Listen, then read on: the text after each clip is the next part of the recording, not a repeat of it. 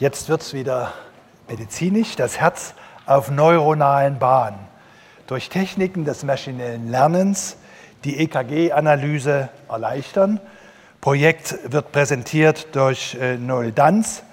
Der Fachtitel ist In Preparation for Diagnostic Beat by Beat ICG Classification Using Machine Learning Techniques. Das äh, Projekt, äh, Projektteam ist relativ klein. Da gehören noch zu Tim äh, Tschech und Nele Noack. Bitte zeigt euch. Ja.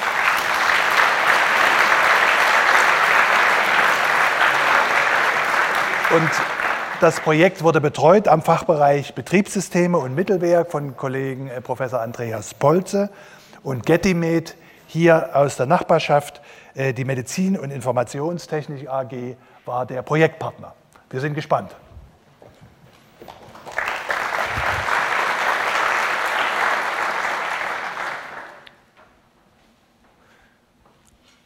Acht von neun Menschen, die zum Arzt gehen und wegen Herzleiden sich behandeln lassen wollen, die werden schon korrekt behandelt. Aber das reicht uns nicht. Wir wollen gerne auch den letzten dieser Patienten erreichen. Und dafür wollen wir den Arzt bei seiner Diagnose unterstützen. Wir im Speziellen wollen ihn dabei unterstützen, Elektrokardiogramme zu interpretieren. Elektrokardiogramme, das ist die Aufzeichnung eines Herzens in digitaler Form. Das ist deswegen so schwierig, weil Elektrokardiogramme und deren Interpretation als eine der schwersten Disziplinen in der inneren Medizin gelten.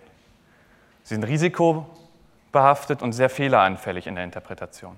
Das liegt auch unter anderem daran, dass sie sehr, sehr lang sein können. Denn schon eine moderate Aufnahmelänge von gerade einmal 30 Minuten erzeugt ein EKG, was 86 Meter lang ist.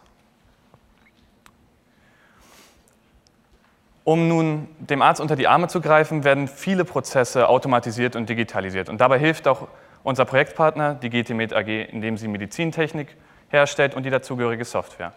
Und im Rahmen unseres Projektes war es für uns besonders interessant, mit der Software zu arbeiten, mit die den Ärzten dabei hilft, EKGs zu interpretieren und die Vorverarbeitung für die Diagnose zu, durchzuführen. Eine zentrale Frage dabei war für uns, ob wir den manuell erstellten Algorithmen, die GTMed heute schon nutzt, unter die Arme greifen können. Und um diese Frage zu beantworten, muss man erstmal verstehen, was überhaupt ein EKG ist. Das war auch für uns als Informatiker was komplett Neues an der Stelle. Hier sehen wir einmal einen idealisierten Herzschlag. Er besteht aus der P-Welle, welcher die, Erregungs-, die initiale Erregungsbildung im Herzen ist, also den Beginn des Herzschlages markiert, dem QRS-Komplex, der mehr oder weniger die Kontraktion des Herzens widerspiegelt, und der T-Welle, welche die Erregungsrückbildung und damit die Entspannung nach dem Pumpen abbildet. So schön wie hier sehen Herzschläge in der Realität leider nie aus. Selbst die drei hier gewählten Repräsentanten für die Klassen an Herzschlägen, die uns interessieren, sehen in der Realität nicht so gut aus wie hier. Wir haben unten links einen Repräsentanten für normale Herzschläge, für das, was generell als gesund eingeschätzt wird.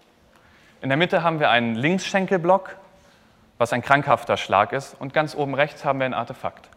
Artefakte sind Signalstörungen, die zum Beispiel entstehen, wenn sich ein Patient bei der Aufnahme bewegt, zu doll atmet oder zittert. Genau. Und wir haben jetzt eine Softwarebibliothek entwickelt, die dem Arzt bei der Analyse helfen kann. Und dazu beginnen wir damit, dass wir EKG-Aufzeichnungen, die ja kontinuierlich sind, äh, nehmen, diese zerteilen in einzelne Herzschläge und diesen einzelnen Herzschlägen dann zusätzliche Merkmale hinzufügen, indem wir zum Beispiel das in einem Herzschlag enthaltene Frequenzspektrum analysieren und daraus neue Informationen gewinnen. Das Ganze wird dann benutzt, um ein, eine Technik des maschinellen Lernens zu trainieren, einen Algorithmus zu trainieren, Training dabei heißt, dass dem Algorithmus die Datenblöcke, die einzelnen Herzschläge mit den Merkmalen vorgelegt werden zur Bewertung. Der Algorithmus gibt daraufhin eine Einschätzung ab, ob dieser Algorithmus, in welche der bekannten Klassen dieser, äh, dieser Herzschlag gehört. Und je nachdem, wie korrekt oder inkorrekt seine Einschätzung ist, wird er entsprechend belohnt oder bestraft. Aus diesem Feedback kann er dann lernen, wie, welche Zusammenhänge in den Daten existieren. Und das genaue Wie dieses Lernens, das hängt halt von der verwendeten Technik ab. Bei dem ganzen Prozess bekommt man am Ende dann also einen trainierten Algorithmus, mit dem man Vorhersagen für neue Herzschläge treffen kann, die man noch nie vorher gesehen hat. Und diese Vorhersage kann dann als Grundlage für die Interpretation eines EKGs genutzt werden. Diesen, diesen Algorithmus, der Vorhersagen trifft, nennt man auch Klassifikator. Mithilfe unserer Softwarebibliothek kann nicht nur ein einziger Klassifikator trainiert werden. Wir unterstützen verschiedene Techniken, wie unter anderem Random Forests oder auch verschiedenste neuronale Netze. Und diese können auch optimiert werden und miteinander verglichen. Denn während der Arbeit an dieser Softwarebibliothek haben wir natürlich nicht nur die Interaktion entwickelt, wir haben auch die verschiedenen Techniken, die wir unterstützen, ausprobiert, um sie zu vergleichen. Und wir haben schon sehr, sehr früh in unserem Prozess eine hohe Genauigkeit von 96 Prozent bei der Klassifizierung erreicht. Das reicht uns aber nicht, weil jeder einzelne Herzschlag, der falsch klassifiziert ist, potenziell für den Arzt einen zeitlichen Mehraufwand bedeutet. Und wenn wir uns zurückerinnern an die 86 Meter, die so eine Aufnahme schon bei 30 Minuten lang ist, ist Mehraufwand, in, im, zeitlicher Mehraufwand jetzt nicht wirklich das, was ein Arzt haben will. Dementsprechend haben wir im Verlauf des Projektes viel Zeit darin investiert, auch noch die letzten paar Prozentpunkte rauszuholen, sodass wir mittlerweile mit vielen unserer Techniken 98 bis 99 Prozent Klassifizierungsgenauigkeit erreichen. Das heißt aber auch, dass jeden Prozentpunkt, den wir besser werden, wir bei einem 24-stündigen EKG immerhin schon 1000 Herzschläge weniger falsch klassifizieren werden.